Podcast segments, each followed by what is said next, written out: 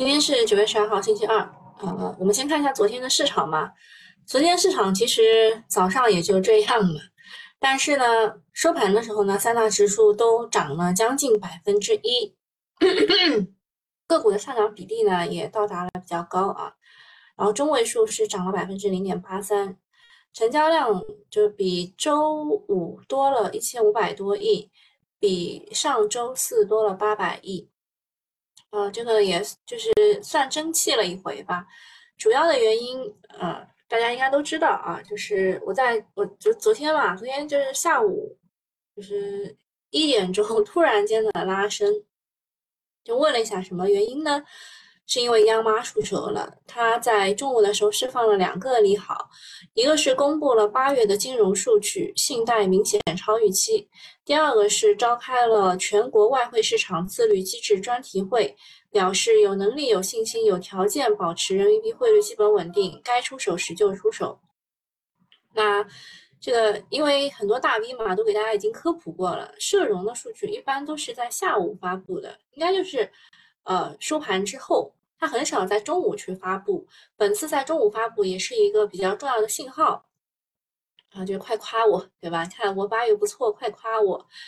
呃，北向资金呢，上午是净卖出的，呃，下午呢开盘之后也有一波快速的流入，呃，也可以看出下午北上资金的流向和大盘走走向是高度相关的。好，看一下昨天的金融数据的情况，新增贷款一点三六万亿。M 二同比增长十点六，社融增长三点，呃，社社融的增量是三点一二万亿，呃，你这样看其实看不出什么，对吧？你要看的是预估是多少，前值是多少，呃，这样一看的话呢，新增贷款和社融增量都是不错的。总量上来看呢，信贷的规模是恢复了增长，其中地方债同比多增八千七百五十五亿元，是社融同比新增的最大拉动，释放了一定的积极的信号。但从结构上来看，确实还是不行，因为居民的短贷同比小幅多增，中长贷连续两个月同比少增，什么意思呢？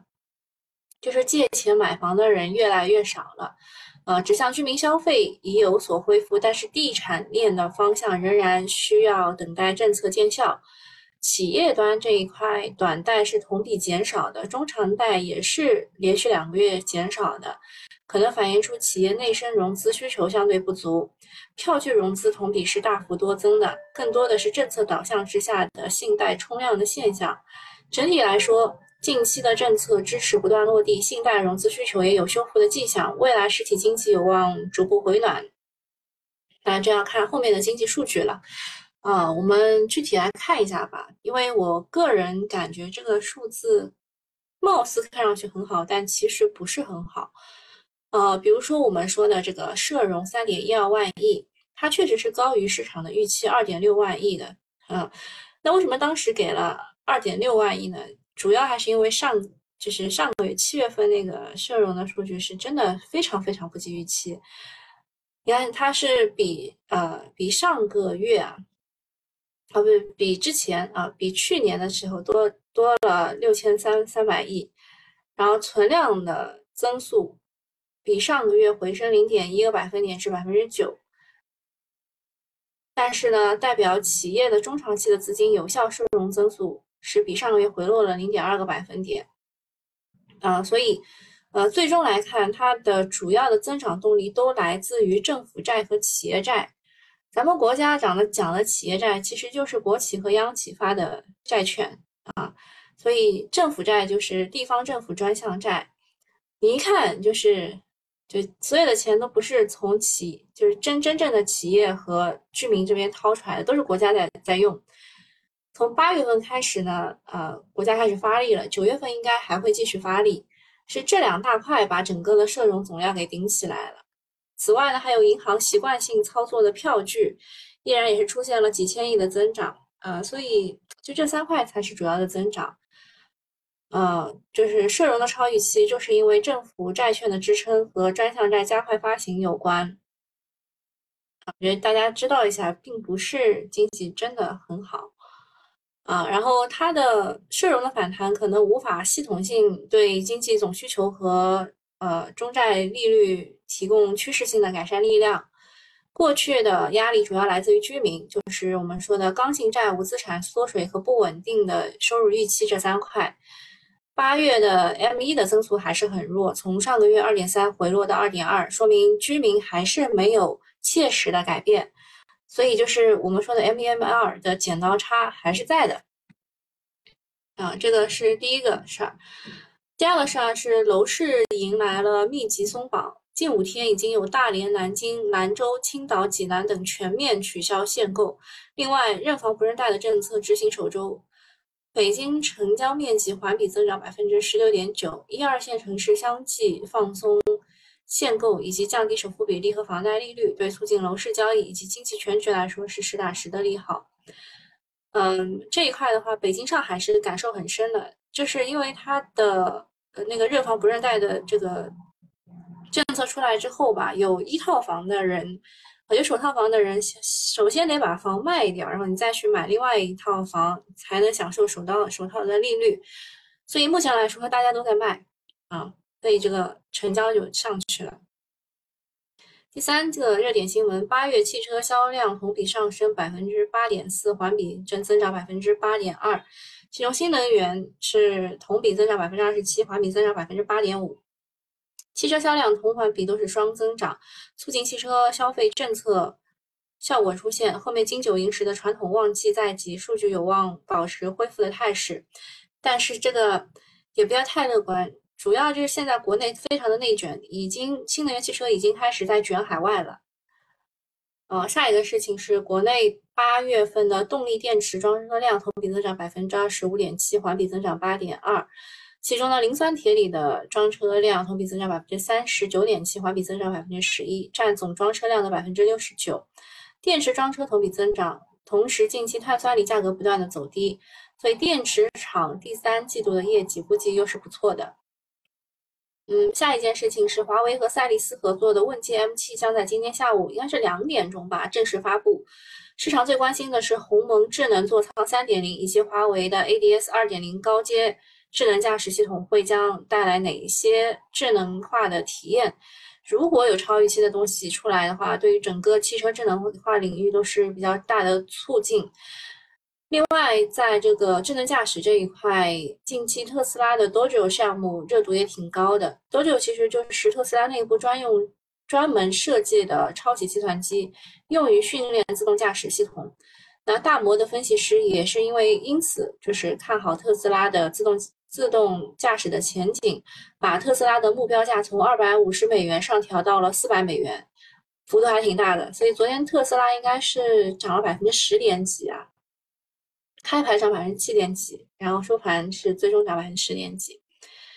呃，下一个事情是高通宣布和苹果公司签署的调制铁解调器芯片合同延长三年。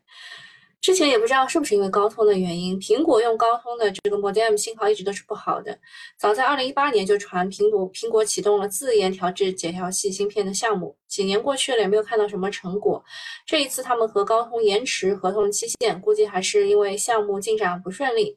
我觉得主要应该还是在就是知识产权这一块吧，高通霸了很多。然后再讲一下昨天医药上涨的原因，核心的催化就是卫健委医疗应急司司长郭艳红在中国医院院长大会上发表讲话，表示医疗医疗反腐主要是针对少数关键岗位的人员，不能影响医务人员的正常收入，不能打击正规的学术会议，保障医院正常采购不受影响，医疗体系员工不能消极工作、推诿拒绝患者，啊，所以。他的讲话有望带来医药情绪性的修复，呃，大家说筛选的思路就是反腐免疫加上超跌加上底部加上错失的股票，那么大家找到的就是创新药，所所以昨天创新药不是大涨的吗？还有一些人，呃，选了什么医美啊这种什么治疗肿瘤的那种啊，呃，我。有很多啊，什么康诺亚、科伦博泰、智祥金泰、新奇眼药、福瑞股份、浩海生，浩海生科医美哦，它是有医美的，还有信达生物、百克生物、麦德医疗，还有底部向下风险不大的股票，有智飞生物、国际医学、创新药前期错杀，受益于反腐纠偏，学术活动恢复后新品推广受益的临床驱动品种，比如说泽锦制药、荣昌生物、恩华药业、恒瑞医药、百济神州啊。值得一提的是，百济神州昨天也是涨的。我们之前讲创新药的时候，其实不仅仅是讲了恒呃。这个恒瑞医药，我们也讲了百济神州。昨天在美股的话，百济是也涨了，我忘了百分之十啊，百分之八好像。然后最后就是反腐影响有限、回调比较多的错杀的标的，包括了九点制药、开利医疗、奥华内镜、惠泰医疗、克伦药业等等。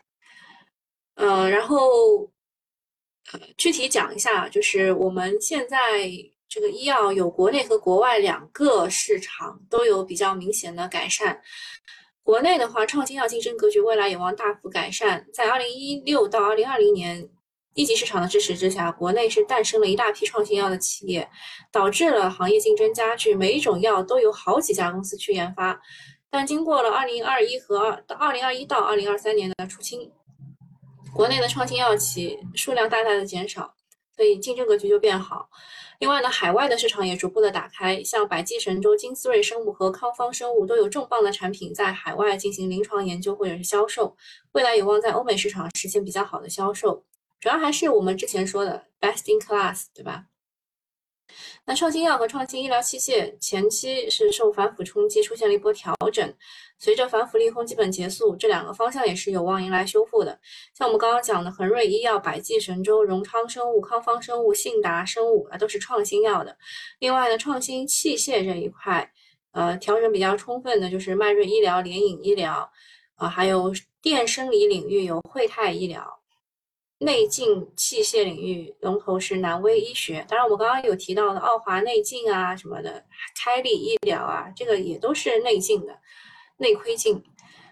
就是医药的个股啊。但持续性真的很不好说啊，就是超跌反弹的时候，你你看到什么都觉得嗯他讲的有道理，但是他不涨上去就白白瞎。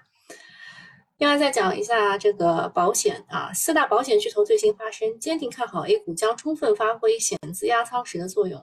四大保险包括了这个中国人寿啊、康泰资产、平安、人保啊这四大保险，就是你你你可以说他还是比较懂懂政策、讲政治的，对吧？就坚定喊话看好，但是我们不要看他是怎么说的，看他是怎么做的。保险公司是最有钱的啊，它可以用来投资的有大概将近二十七万亿，但是它只用了三点四六万亿放到市场上，离它百分之三十的上限空间还有很大。包括险资、养老金、社保，大家有一种错觉，就是说这些钱都是不能亏的，必须抄底在低位啊，所以大盘还得砸他们才愿意进来啊。但是，对吧？这个。这个险资啊，险资入市的话，这一次点名的是沪深三百和科创板的个股，因为它把这个风险因子给降低下来了。嗯，风险因子就比如沪深三百从零点三五调整到零点三，科创板的话呢是从零点四五调整到零点四。其实我们看一下啊，以史为鉴，类似的动作以前二零二零年的时候它有过的，它就是调整险资权益资产的比例。最高放松到总资产的百分之四十五，哈，比前一年的百分之三十还有大幅的提高啊！这边的百分之三十已经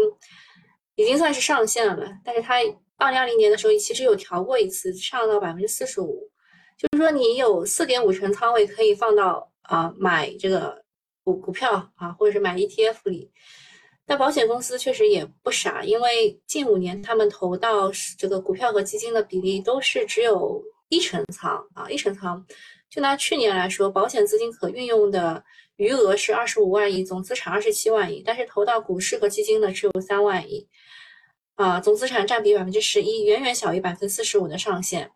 那么现在是处于低利率环境，再加上呃，我国就我我我国投资的这个国债这些固定的收益产品，啊，收益率是覆盖不了的负债端的成本。负债单指的就是给用户的利率加上一经营成本百分之五左右，不利于防范利差损的风险。这个就是呃为什么要赶保险资金进股市的原因，就是你都承诺比如说我给用户要百分之三点五的利率，然后再加上百分之五的运营成本的话，你投资收益你起码要在三到四之间吧，对吧？但问题就是今年上半年保险收益的年化率也就是百分之三到四，里面大头还是固收产品，比如说二十年、三十年期的国债收益率只有百分之就有已已经有百分之三了，也就是说他们花了百分之十的仓位去买。股票或者是基金根本没有贡献额外的收益，而且钱赚到赚不赚得到还不说，还会影响当期的利润，导致报表很不好看。所以呢，像抬高险资超过比例上限，或者是降低风险因子这些动作，根本解决不了险资为什么不使劲来炒股的矛盾。呃，昨天还有一个事儿，就是融资保证金的调整政策也是落地了，最低比例从百分之一百降到了百分之八十，也是给市场释放了增量资金的动作。啊，所以两市的成交额，呃，比上周五增加了一千五百亿，比上周四增加了八百亿。其实老股民应该还是有印象的，二零一五年的牛市就是我们 使劲儿加倍，啊，加杠杆给轰上去的。保守一点的做两融，激进一点的就去做场外配资，甚至一比十的都有。后来监管开始严查两融和清理场外配资，经过三轮股灾，A 股的杠杆基本去除。其中一个标志性的动作就是保证金比例从百分之五十提高到百分之一百。啊，所以现在行情不好呢，又开始鼓励人们去上杠杆。这个就是他的动作，就是已经告诉你了，我们应该是逆周期去投资的。你看现在市场不好，你应该逆周期去投资。但我我不太鼓励大家去借钱炒股，因为确实一方面就是心态会受不了，另外一方面就是杠杆确实不是普通人能够承受的。就是你你即使你看对方向了，但你一旦爆仓了，你什么都没有了。啊，所以还是要小心的。啊，看看大家还有什么要聊的？啊，没有是吧？啊，没有，我们继续啊。啊，首先。对版的华为大牛股其实风险啊，很多被爆炒的，或许真的不是华为真正的概念股啊。像这个冠石科技，昨天晚上公布啊，披露公告说，它生产的功能性器件产品当中，仅有少部分是用于华为手机的，占营业总收入的百分之一到二，对公司的业绩也没有重大的影响。此外呢，多家上市公司回应自己并非华为的供应商，包括了蒙生电子、卓胜微。联创光电、苏大维格等等，呃，昨天华为其实也是有分歧的啊，少数强者很强，后排还不少被摁了核按钮，原因就是很多现在炒的华为概念都不是很正宗。啊，比如说昨天的这个冠石科技，它是一字板啊，它是一字板就直接被顶顶上去的，还有这个融联科技也出来说和自己和华为手机是无关的。啊，包括我刚刚提到的蒙生电子、卓胜微、联创光电、苏大维格等等，都不是华为的供应商。那目前市场依然还是很看好华为这条线的，因为接下来催化因素还是很多的，主要还是需要有一个呃有一个事情来振奋民心吧。啊啊，还有就是网传像宜安科技给华为折叠屏供货，昨天股价大涨百分之十二点六七。然后大富科技承认给华为折叠屏手机供货，股价涨百分之九点八二。手机零部件厂商能和华为扯上关系并不难，但是华为新手机大卖，具体能给公司带来多少的业绩增量，现在是没有人在乎。但是，一旦热度退潮，股价就会尘归尘，土归土。另外，华为的下一个催化剂就是今天下午的两点半，呃，华为和赛力斯合作的问界新的 M7 即将正式发售。我们有什么六座？大五座什么这种啊，还有这个高阶智能驾驶二点零啊，呃，区间价格是在二十五点八万到三十一点八万，然后余承东也会去参参与这个发布会。这个 M 七这个新的 M 七整体升级投入超过五亿元，嗯，说这个除了有这个 ADS 二点零高阶智能驾驶辅助系统以外，车身结构、底盘用料也是做了升级。啊，是不是好？遥遥领先，就看今天下午两点半了。问界今年的销量是很一般，但是问界 M7 是华为亲自设计的，加上风口效应，也可能成为爆款。毕竟华为最擅长的是跟随然后超越，所以也不要小瞧华为造车。那么汽车和无无人驾驶这个线还是有利好的，就是我们说的这个 Dojo 啊，特斯拉 Dojo。呃，主要原因啊，主要原因还是摩根士丹利啊，它是上调从二百五十美元上调到四百美元，看好它软件和服务的收入。呃，他他这么认为，他说 Dojo 可以为特斯拉的企业价值增加五千亿美元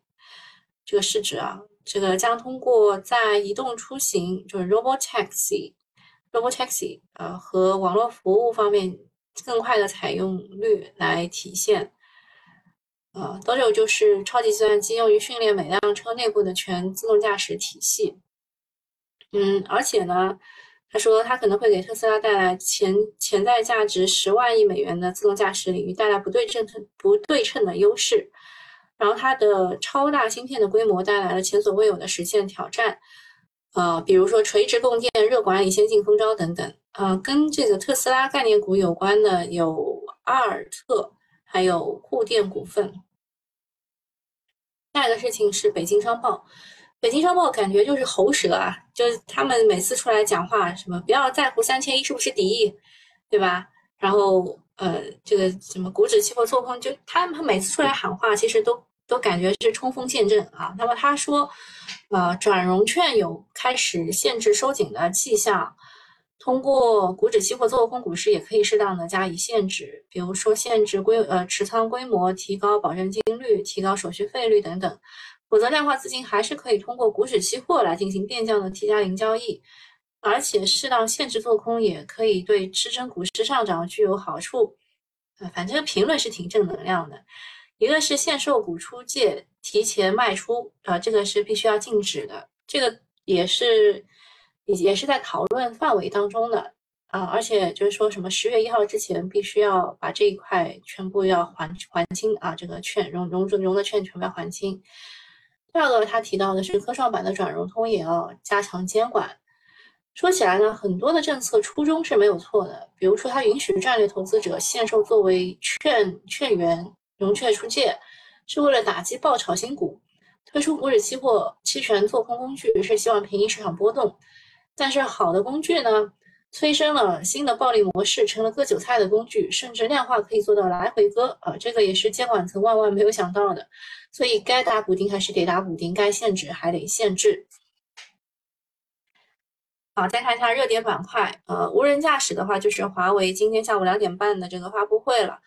啊，昨天光庭信息是大涨百分之十几，对吧？还有德迈是瑞明技术、亚太科技、万安科技等等，哎，这些都是无人驾驶概念股。呃，下面讲一个 F 五 G 啊，F 五 G 是因为华为的全链接大会可能会就是有一个什么曝光吧，呃，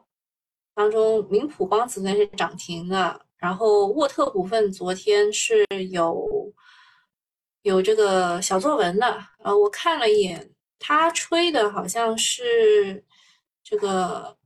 LPC 材料吧？对，LPC 材料为华为提供 LPC 材料。此外，还有一个是普利特啊，也是提供 LPC 材料的。啊，这个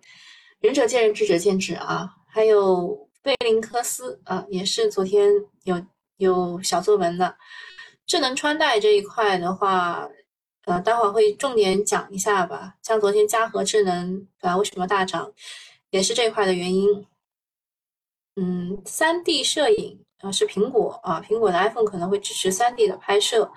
呃，助推苹果眼镜的发展。呃，昨天像奥比中光啊这种，由于 VR AR 的这个什么元宇宙三年行动方案，它本来就有大涨的，再加上这个，今天看一下情况。呃，减肥药这一块昨天也是大涨的。主要还是呃，就是摩根大通啊，提高了对减肥药的销售预测。个股比较正宗的有圣诺生物、华东医药，嗯，金凯生科也算吧。三 D 打印的话，说苹果正在引入三 D 打印金属，呃，当中说可以用来做的是智能手表的钢制底盘。个股有金太阳、金橙子、大富大富科技、艾斯凯、英诺激光等等。呃，具体来说呢，如果说以前的市场分为科技和非科技，那最近几天的市场就是龙头和非龙头，在任何时候玩龙头都是最赚钱的。所以，像这个智能驾驶的浙江世宝一直在高位横着，没有任何的调整，所以就就昨天的策略肯定就是分歧上龙头啊。市场的主线还是华为，高标还在继续，中位开始掉队，几个核心的标的全部都封住了，包括了呃那个好在问这个华映科技和华为有关吗？呃，他之前有说是给华为提供屏幕，后来又出来否认了，所以他的他们的董秘很有问题啊，应该是没有关系，没有任何关系的。呃，然后昨天的华为的高标股是融捷技术，呃，不是捷融技术、张江高科、冠石科技、奥普光电。呃，如果以往华为线的灵魂是融呃捷融技术的话，那么昨天龙虎榜出来之后呢，整个板块的灵魂将会是张江高科，因为很多好像是四家机构买入。华为线有很多的分支，从市场的反馈来看呢，光刻胶啊可能会成为撑到最后的分支。像我们昨天啊，不是我们周末新米团有提到的华茂科技，对吧？它也是光刻胶，封住涨停了。然后华为这条线的卫星导航明显的弱化了，折叠屏是老题材，也炒不太动，市场反馈比较弱。还有一个是光场屏，说问界的 M9 将搭载全新的黑科技光场屏。呃，这个事儿呢，感觉周一的反馈也是一般般，不知道是什么情况啊？就大家都还不知道还是什么？呃，这个概念股大概是有华阳集团，还有四川九州啊，就这两个股。反正光场平后续还看看有没有可能强化的。如果从涨停板的数量上来看，星闪就是周末吹最厉害的这个星闪联盟是最强的。核心标的是创耀科技，情绪标是融联科技和高鸿股份，但是融联科技和高鸿股份自己出来说自己跟华为的这个没有任何的关系。像高鸿的话，他说他们自己的这个自动驾驶是自己产的，也跟华为没有任何关系。另外，昨天医药是全面反弹，呃，两个分支，一个是减肥药，一个是受益医药反腐的这个纠偏的标的，持续性看不清楚，感觉就是超跌反弹。好，今天可能科技整体还是会不太乐观，市场的情绪可能会跟着张江高科走。另外，很多高标到了要掉队的时候，所以大家要去弱留强，要非常谨慎啊。我来看一下，哎，这个华阳集团涨了耶，这个还是跟 A A D S 呃 A D S 二点零华为的这个智能驾驶有关，无人驾驶。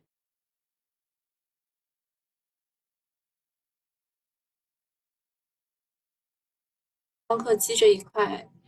张江高科集合竞价可能是被摁的，呀，被摁。好，继续啊。那光刻机这一块呢，我们按照这个方正证券提供的产业链来看的话，呃，核心的组件有这么些啊，有这么些。然后大家爱炒的是福金科技，就光源系统和物镜系统的奥普光电。然后光刻胶这边有南大光电、荣大感光，呃，光眼模板有华润微、飞利华。当然，现在炒的最厉害的还是冠石科技啊，光眼模板这一块。缺陷检测、金测电子、涂胶显影、新源微啊，这几个股都还能看看。然后人工智能这一块，是因为首次人工智能洞察论坛将于近日举行。像马斯克啊、扎克伯格啊，对吧？谷歌的、OpenAI 的、英伟达的、比尔盖茨啊，这些都会出席。嗯，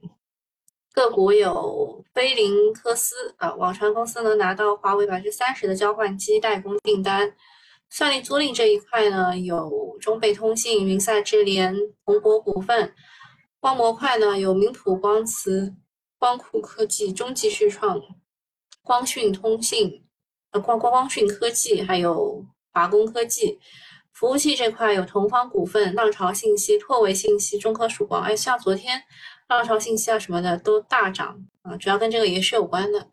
大模型这一块有中科信息、科大讯飞等等啊，这个部分资料是来自于网络的，谨慎参考。那三 D 拍摄这一块呢，是因为 iPhone 十五将在十三号凌晨一点发布，啊，可能会支持三 D 拍摄。那它当中有提到 3D 内容、3D 传感器等等。那奥比中光就是做 3D 传感器的，然后奥拓电子就是呃 XR 虚拟摄影棚啊，然后有这个虚拟拍摄解决方案。然后佳讯佳创视讯的话，有这个建设运营 AI VR 直播室的，一台摄像机可以同步实现 3D 画面拍摄、拼接、渲染、合成、一键推流。凡拓数创是国内唯一 3D 引擎上市公司，3D 渲染及数字孪生底层软件完全自制。泰隆股份它的 XR 系统解决方案和在其应用在广告拍摄、直播、影视剧制作、广电栏目等等。啊，都有知名的项目落地，这是苹果的 3D 拍摄，然后华为的智能穿戴啊，这个是呃有一款新的手表，有人在吹无创血糖，但实际上又不是，呃，那么可以炒，但是估计高度是有限的。个股有光弘科技，